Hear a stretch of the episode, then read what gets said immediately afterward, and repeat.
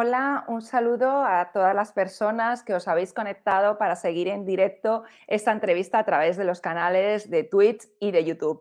Y también un saludo a todas las personas que nos veréis posteriormente, eh, bueno, pues en esta grabación en el canal de YouTube y o bien nos escucharéis, eh, bueno, pues en formato podcast en la plataforma de Evox, de Spotify, de Google Podcast o de Apple Podcast. Comenzamos un, bueno, pues un programa más de 30 minutos, un programa que pretende hacer el mundo de las, eh, bueno, pues de las administraciones públicas, de la comunicación, de la mano de los que son sus verdaderos protagonistas, las personas que trabajan en ellas.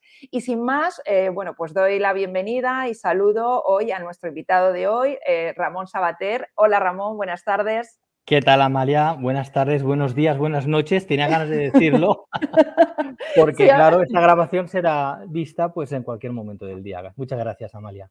Nada, gracias a ti por compartir, bueno, pues eh, este espacio de 30 minutos. Mm, y bueno, pues eh, Ramón Sabater es técnico de comunicación y de marketing y de prensa eh, de, Feria Valencia. Así que hoy vamos a tocar el ámbito de la comunicación en un, en un, sector que todavía no habíamos visto, que es el de las ferias y congresos. Y, Ramón, a mí me gusta comenzar siempre este espacio con una pregunta a todas las personas que vienen por aquí y es para que nos expliques cuál es el trabajo que realizáis en ese departamento de comunicación, eh, de marketing y de prensa de Feria Valencia. Pues el trabajo, eh, Amalia, es bastante complejo porque todo lo que implica lo que es la organización ferial, organización de eventos y, de, diferentes plataformas como hacemos aquí en Feria Valencia. Eh, en el departamento de comunicación, marketing y prensa, como tú has dicho, tocamos esas tres patas, digamos, de lo que es la comunicación. Nosotros lo, estructuramos, yo a mí me gusta decirlo que somos como una especie de eh, metaagencia, ¿no? de, una, de una agencia de agencias, en el sentido que tenemos una doble vertiente, que es por un lado una comunicación a nivel más institucional, de guardar la reputación de lo que es una institución como, como Feria Valencia, pero luego también tenemos la comunicación de los eh, cerca de treinta y pico productos que dispone Feria Valencia. Cuando digo productos son los diferentes eventos o son las ferias que organiza eh, cada, cada, semana, cada cierto tiempo, Feria Valencia, pues desde Cevisama hasta la Feria del Mueble, hasta FIMA Maderalia o recientemente, como hoy hemos inaugurado aquí en la casa, eh, Funer Mostra, que es una feria de servicios funerarios, eh, Fiesta de Boda o Urbe esta misma semana. Por tanto, es una labor compleja que tiene diferentes patas, como es el marketing, como es las relaciones con los medios, nuestro departamento es un departamento amplio que se estructura en torno a dos grandes bloques. Por un lado tenemos el bloque de, nosotros decimos contenidos, que son, eh, nos encargamos de mm, dilucidar y saber qué contenidos son los más apropiados que hay que comunicar para cada, para cada feria y en qué tiempo. Por ejemplo, cuando tenemos una feria que se celebra la próxima semana, obviamente tenemos que ir ajustando esos contenidos y esa elaboración de esas notas informativas eh, podemos decir que es la comunicación más clásica. Pero luego también desde este departamento también hacemos lo que es eh, todo lo que es el de los soportes que llamamos nosotros, soportes de marketing. Soportes de marketing en todo su amplio, amplio espectro. Digamos, desde el folleto que puede necesitar una feria para vender su departamento comercial, los diferentes newsletters que también elabora cada feria para difundir también a su comunicación a expositores, a visitantes, a, a montadores, etcétera. Digamos también todo lo que son los soportes digitales que utiliza cada feria cuando necesita un vídeo, necesitan diferentes presentaciones en PowerPoint o, en diferentes historias, incluso también lo que es un aspecto tan importante para el marketing ferial como es la rotulación. La rotulación, que es cuando nosotros asistimos a las ferias, todas las pancartas, todos los soportes de los tótems, toda la comunicación digital que necesita cada feria. Y también, digamos que es una parte eh, muy importante que a veces los periodistas eh, la realizamos y, a veces no, no, no, está bastante, bueno, no se sabe mucho, que es el tema de los planes de medios. Nosotros nos toca pelearnos con los departamentos comerciales y los departamentos de, de, bueno, pues las comerciales de cada periódico, de las teles, de las radios, pues para, claro, nosotros planificar esos planes de medios y esas publicidades, cuñas y faldones, o sea, spots televisivos que cada feria necesita. Por tanto, es una labor intensa, compleja, pero para mí apasionante. ¿Cuántas personas estáis trabajando ahora mismo en el Departamento de Comunicación de Feria Valencia? En el sentido amplio estaríamos, eh, no me sé la cifra, pero en torno a unas 16, 17, 18 personas. De esas personas, nosotros somos tres periodistas, cuatro periodistas, incluyendo al director del todo el departamento, a Juan Zumalde, y luego tenemos técnicos de marketing, tenemos también eh, especialistas en diseño gráfico, especialistas en diseño digital, Ah, y luego también nos apoyamos eh, con agencias que en un momento determinado y en función también de las necesidades y presupuestos sobre todo de cada feria, en las necesidades de, estas, de estas ferias nos apoyamos en agencias externas. Por ejemplo, eh, Cebisama, que es, digamos, nuestra feria más potente, la que mueve más, más, bueno, pues más presupuesto, más visitantes, más expositores. Eh, cuando hace dos años tuvo la necesidad de Mm, regenerar su página web y ajustarla y hacer unos cambios eh, estéticos y de funcionalidades, nos apoyamos en una agencia externa que nos hizo todo el trabajo. Siempre, eh, la verdad que, estamos orgullosos porque desde la supervisión, desde este departamento, que yo creo que, lo, que, es importante que los certámenes también tengan ese filtro profesional, ¿no? de, los, de la gente, de los profesionales de, de la comunicación, para ajustar también esa, esa dualidad ¿no? entre lo que es los criterios de comunicación tal con los criterios comerciales, que a veces chocan, no es fácil, ¿eh? claro. porque en nosotros hay múltiples anécdotas, pero claro, muchas ferias nos vienen y nos digan, mira, eh, tenemos para, para el próximo, la próxima edición un evento que, vamos, es espectacular y que quiero que salga en la portada del Washington Post. Digamos bueno, ya tengo la solución, pues no pasa nada. Cogemos y, y, te subes a lo alto de feria y vamos a tirar a gente desde el quinto piso hasta... y veremos cómo salimos en todas las portadas del mundo. Claro, es difícil, ¿no? No, no, pero, pero ahora que dices esto, sí que hoy mismo habéis utilizado una estrategia de marketing muy buena, que es que hoy creo que se estaba eh, celebrando eh, una feria funeraria y, yo lo he visto porque yo no tenía ni idea de la feria que había, que había hoy, pero es que habéis sacado eh, los ataúdes, os ha sacado los ataúdes del juego del calamar. Del juego del calamar, sí, la verdad que ha sido, es una feria también que da mucho juego, porque una feria del sector funerario es súper divertida, a pesar de que la gente se pueda pensar lo contrario. Es muy divertida, con productos que llaman muchísimo la atención. Eh, claro, lo difícil es eh, llamar la atención con productos, con ferias, pues no sé, de maquinaria industrial, de no sé qué. Pero bueno, el sector, en lo que íbamos, era el sector funerario. Hoy, en la visita previa a la inauguración, hemos detectado que hay un expositor que él nos vendía en las comunicaciones previas a través de la página web, nos vendía que, había hecho la réplica del, sarcófago de Tutankamón. La verdad que el hombre lo, había preparado mucho y le era un encargo personal. Y nosotros hemos ido con el fotógrafo y tal. Y en un rincón, eh, no nos lo había dicho, porque también, claro, le faltan muchos expositores esa cultura de comunicación. Había preparado pues eh, estos, eh, bueno, una réplica de lo que son los ataúdes del juego del calamar con el lacito rosa. y claro, eh, mi compañera María Gómez y yo, que lo hemos visto esta mañana, nos hemos quedado, vamos, inmediatamente nos hemos puesto a tuitear, a lanzarlo en Instagram, a lanzarlo a través de las redes propias de feria y la verdad que ha sido un bombazo. Un bombazo porque se ha conocido, tú lo has dicho, Funer Mostra, ha llegado, el objetivo Funer Mostra es llegar donde tiene que llegar, que son los profesionales del sector funerario. Pero sí que es cierto que más allá de esa estrategia comercial de que llegar a esos profesionales del sector sanitario, todas las ferias necesitan notoriedad. Y este punto de, espectáculo, de show, pues e, es el que le, le aporta esa notoriedad a las ferias que en definitiva mañana cuando pues se, vean en algún informativo o en algún periódico o en, ya están viéndose en diferentes eh, páginas web, también aportan esa notoriedad a la, feria. Por tanto, eh, bueno, pues eh, objetivo conseguido, la verdad. Pero yo creo que ahí es importante algo que has dicho, ¿no? el elemento estaba, ¿no? Pero habéis sido vosotros cuando habéis pasado... Hay que detectarlo, claro. Exacto. Yo creo que es eh, precisamente ese valor que no se aprecia mucho de los profesionales de la comunicación, de aquellas cosas que son noticiables y muchas veces nos pasa a todos los que trabajamos en comunicación que decimos en nuestros trabajos, a lo mejor a, nuestras, a nuestros superiores, eh, les decimos, esto eh, sabemos que va a vender en medios y esto dice, no, no, no, esto otro, ¿no? Qué importante es a lo mejor dejarse guiar por los profesionales que para eso, bueno, pues nosotros sabemos de esto, ¿no?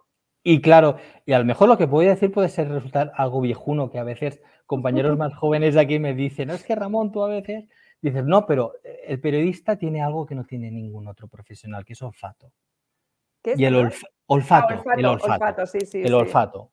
Y el olfato no nos lo da eh, ninguna escuela de tal, sino que nos lo da los años y el, y el, y el tener esa experiencia y esa quinta esencia de saber cuando ves una cosa y dices, ostras, esto es, esto es muy vendible, esto es que se puede vender. Y efectivamente, cuando viene un director y nos vende, entre comillas, oye, es que he hecho un lago que no sé qué, digo, pues mira, pues puede ser interesante para ti, pero tal vez lo que verdaderamente va a pegar es, este, el, tema de los ataúdes. Y sí que es cierto que es fundamental contar con los, los periodistas y con la profesión periodística. Yo eh, no me canso de reivindicar una profesión tan maltratada como es la profesión periodística, porque en la crisis anterior, de, la crisis global del 2009-2010, se hablaba del sector de la construcción, sector del turismo, pero luego el sector periodístico fue una auténtica e, hecatombe. Y ahora también con la pandemia también hemos sufrido a nivel de profesionales del periodismo recortes, ERTES, etcétera, porque eh, y me duele decirlo, a veces somos el eslabón más débil de la cadena en este sentido y, estamos cansados de decirlo que una sociedad sin periodistas es una sociedad menos libre, es una sociedad menos tolerante, es una sociedad con, con menos disparidad de puntos de vista, que, que es fundamental. Y es, yo estoy haciendo que un meeting, Amalia, permíteme. no, no, no, pero, es, pero es un Pero en una sociedad tan hipercomunicada como la actual, en la cual nos entran inputs de comunicación desde el móvil, desde la tablet, desde el ordenador, desde el portátil, desde la tele, desde el podcast, del Spotify, desde el Twitch, de múltiples plataformas, es cuando menos, menos, menos periodistas hay, menos profesionales del periodismo hay. Yo, por poner un punto optimista, creo que esto es algo transitorio, estamos ondubilados con la tecnología, pero eh, dentro de poco vamos a ver que esa tecnología necesitaremos unos profesionales que sean capaces de eh, gestionar esa información, de garantizar credibilidad, profesionalidad, objetividad y todas estas cosas que, hemos visto.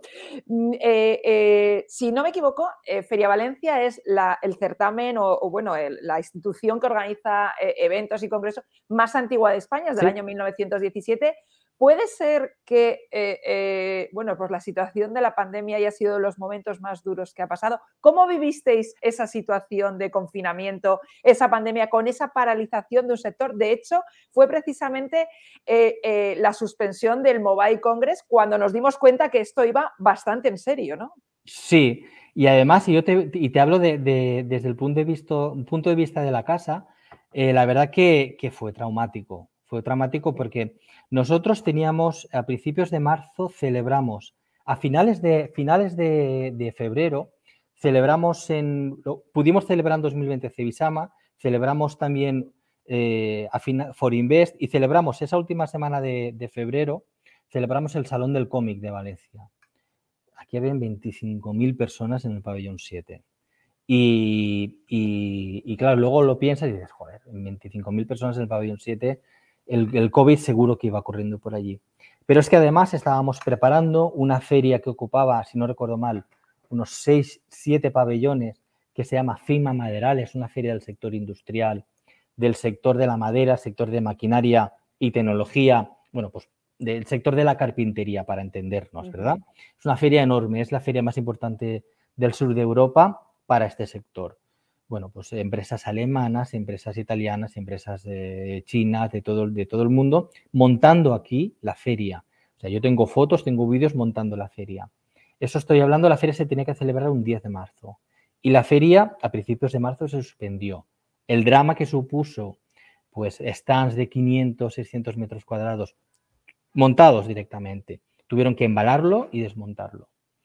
Y yo recuerdo perfectamente ese viernes, si no recuerdo mal, un 14 de marzo, 14 o 12 de marzo, ya, ya no lo sé. Ese viernes estábamos aquí en la casa eh, ya fue cuando se suspendieron las mascletas, ese mismo viernes. Y a mí mi jefe vino y me dijo, Ramón, eh, hoy no te puedes ir a comer a casa, bájate al nivel 1 de Feria Valencia porque van a comenzar a entrar las fallas, los, los monumentos feriales. y claro, aquello fue un shock, nos bajamos, eh, convocamos a medios también y comenzaron a entrar camiones de las, las camiones estos de, lanzadera, digo yo, las, bueno, enormes, ¿no? Eh, de Traxa con los monumentos falleros. Claro, eh, no te lo creías porque decías, no sabías dónde estabas y veías ya directamente cómo los camiones entraban. Y esa misma tarde, a las 5 o 4 de la tarde, ya nos dijeron recoger cosas, dejad los ordenadores encendidos y nos fuimos para casa. A la semana siguiente, después de la suspensión, sí que inmediatamente Feria Valencia como empresa reaccionó y nos pusimos a teletrabajar.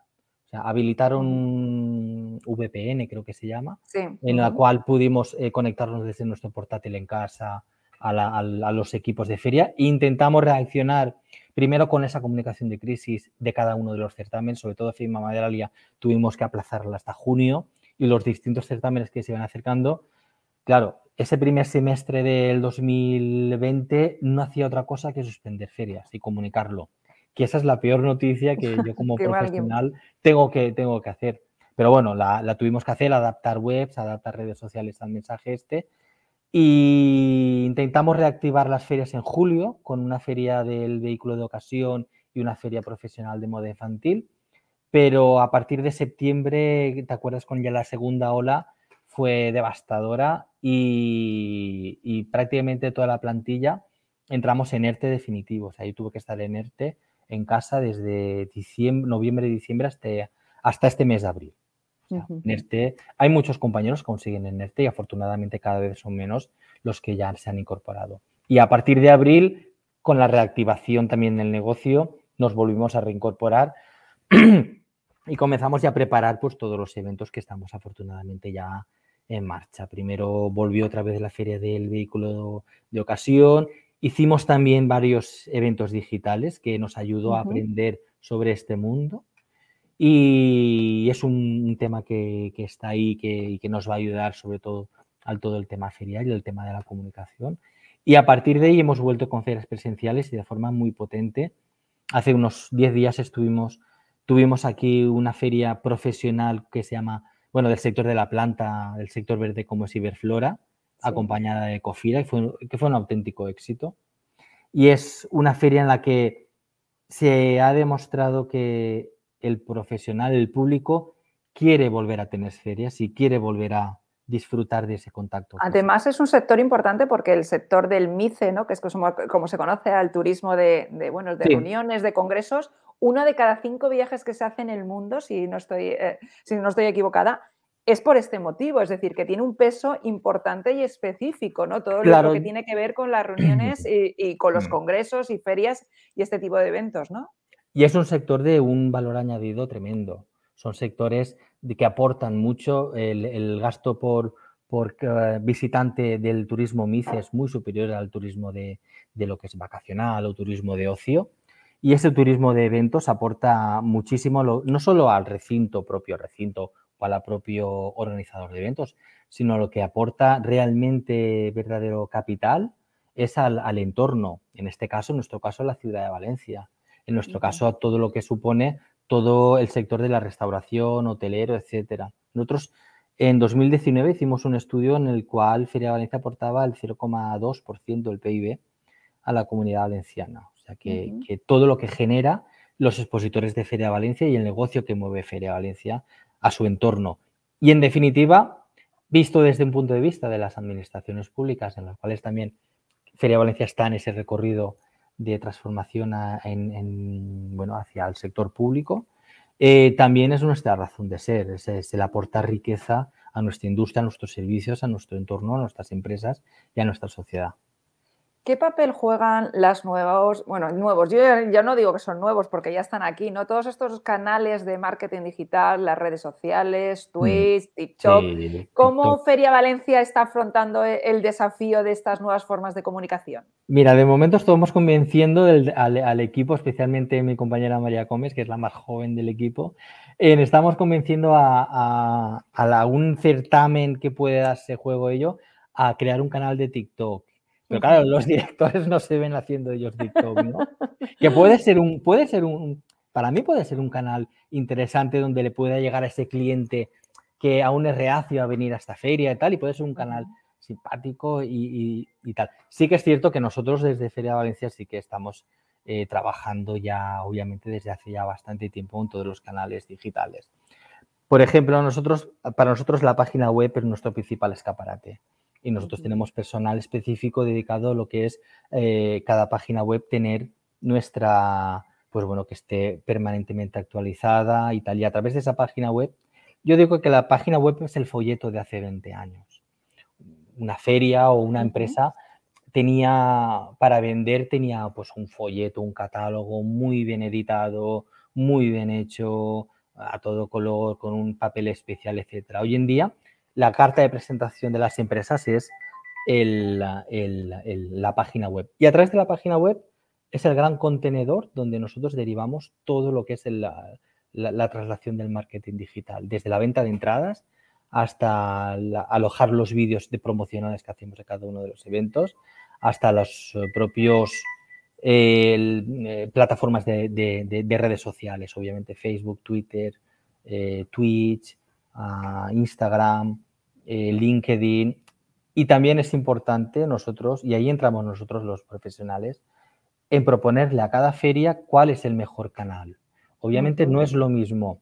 Por ejemplo, esta tarde estaba trabajando en una feria del sector mm, de limpieza e higiene industrial, un sector apasionante que se llama, tenemos una feria que se llama Higenalia, que se... Sí. La celebramos del 9 al 12 de noviembre y la celebramos en Madrid. La celebra, la organiza Feria Valencia se celebra en el pabellón de cristal de, la Casa de Campo de Madrid y la celebramos eh, y las compañeras que, de Feria Valencia que están, que, están organizando la feria están en nuestra delegación de Barcelona. Por tanto, que no nos hablen de, globalidad, que sí, nosotros desde hace años eh, hacemos ferias donde el cliente lo pide y detectamos que el sector de limpieza y higiene industrial necesitaba una feria en Madrid pero nos dijeron, no, pero queremos que lo organicéis vosotros, que sabéis organizarlo y tenéis el fondo de comercio donde, donde poder organizarlo y directamente lo organizamos en Madrid. No es la única, ¿eh? Nosotros en Madrid también organizamos Textil Hogar unos años, ahora ha vuelto a Valencia otra vez.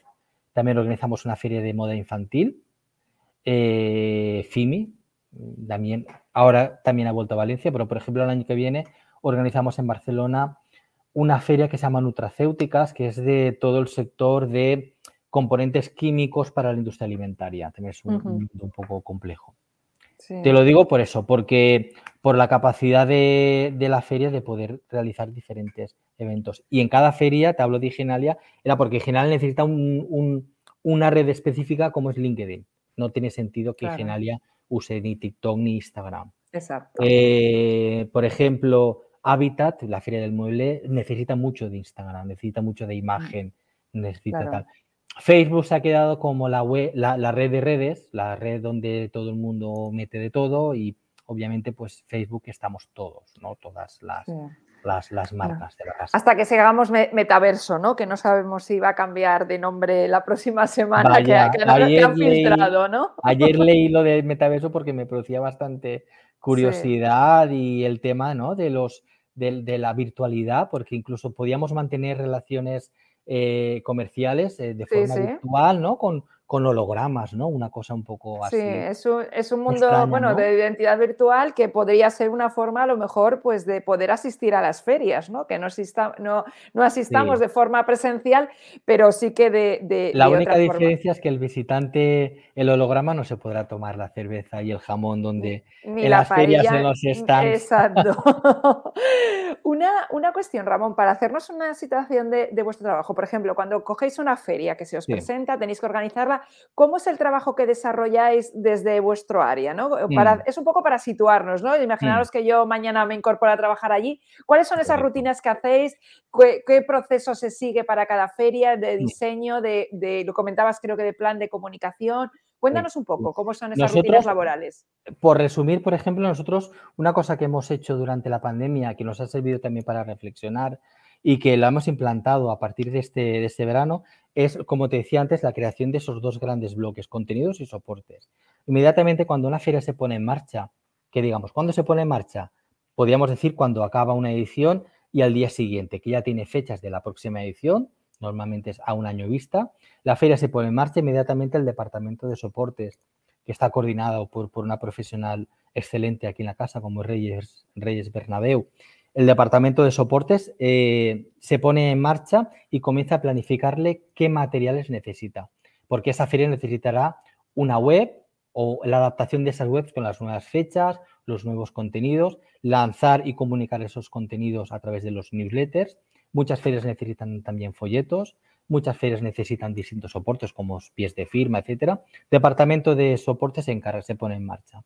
Departamento de comunicación, inmediatamente se lanza una nota de prensa con las fechas, con resultados de la anterior edición, con previsiones de la próxima. Y esa nota de prensa de la gestión de los contenidos nos encargamos los periodistas.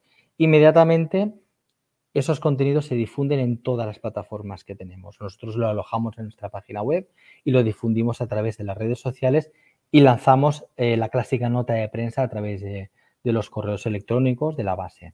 Y a partir de ella comienza directamente una labor muy conectada con el departamento comercial, porque ellos van teniendo sus necesidades.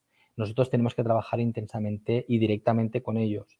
Por ejemplo, eh, recientemente están ya comercializando FIMA Maderalia, que se celebrará el próximo mes de, marzo, a finales de marzo, entre marzo y abril. Y los compañeros de FIMA Maderalia estuvieron la semana pasada en una feria en Italia. Bueno, pues eh, tuvimos contacto con ellos, nos comentaron, nos pasaron algunas fotos, comenzaron a, moverlas en redes, captamos el mensaje, nos dijeron, oye, la feria va de categoría. Aquí eh, el sector este comienza a moverse. Adaptamos ese mensaje FIMA Maderalia, ya comenzamos a lanzar en las redes de FIMA Maderalia y en la página web que bueno, el sector mira con, optimismo la próxima edición de Maderalia, captamos alguna declaración de algún visitante, de algún expositor y comenzamos también a mover la máquina. Siempre esa dualidad, comunicación, comercial y siempre con nuestra labor que es aportar esa visión más profesional. Luego ya cuando comienza una feria ya es eh, bueno, pues la locura, acreditaciones, a parking, que el tema de conferencias, cada día a ver qué lanzamos, establecer un mínimo plan de comunicación.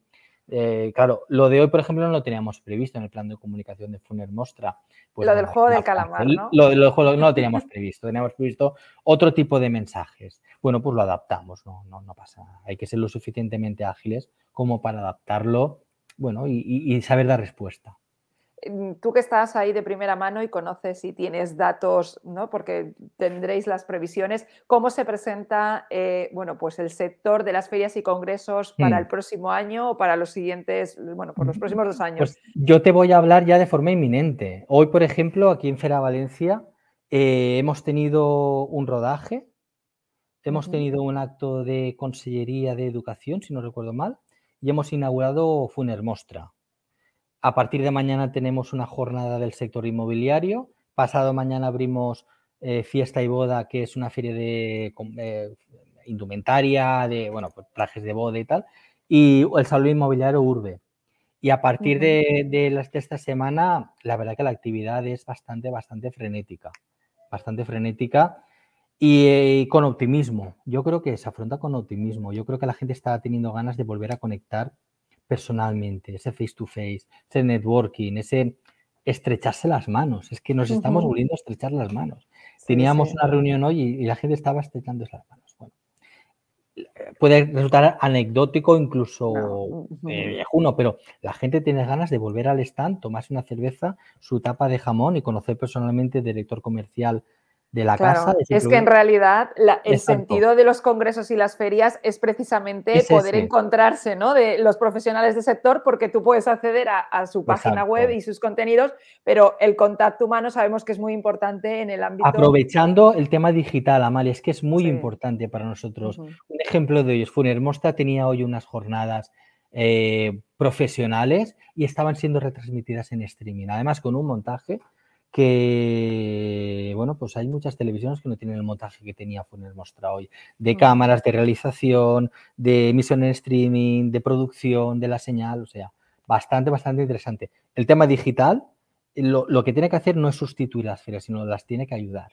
Exacto, complementarlas, ¿no? Exacto. Bueno, pues Ramón, muchas gracias porque hemos llegado, como ves, creo que se pasa muy rápido. Sí, se pasa muy rápido, necesitaríamos más tiempo para hablar. Me quedo con una frase tuya que me ha encantado, que es la página web, es el folleto de hace 20 años, y bueno, eh, pues sí, eh, darte las gracias por haber aceptado la invitación de estar hoy en el programa 30 minutos. Si quieres alguna, decir alguna cosa para finalizar. agradecerte eh, la oportunidad, Amalia, de, abrir esta ventanita de, Feria Valencia, que es una institución, como he dicho, son 100 años, más de 100 años, 102, 103 o 104, no me acuerdo ya, pero que está al servicio de los valencianos y también emprendiendo un camino hacia hacia la administración pública, que creo que puede ser muy interesante y que sobre todo tiene que beneficiar a la sociedad valenciana. Pues muchas gracias Ramón por habernos acercado toda esa comunicación de ferias y congresos y gracias a las personas que nos habéis seguido en directo a través del canal de, Twitch y de YouTube. Y bueno, pues también un saludo a los que nos escuchéis, eh, nos veáis en diferido a través del canal de YouTube o bien en formato podcast, bueno, pues en Ivos, en Spotify, Google Podcast y Apple Podcast. Un saludo. Hasta luego. Hasta luego.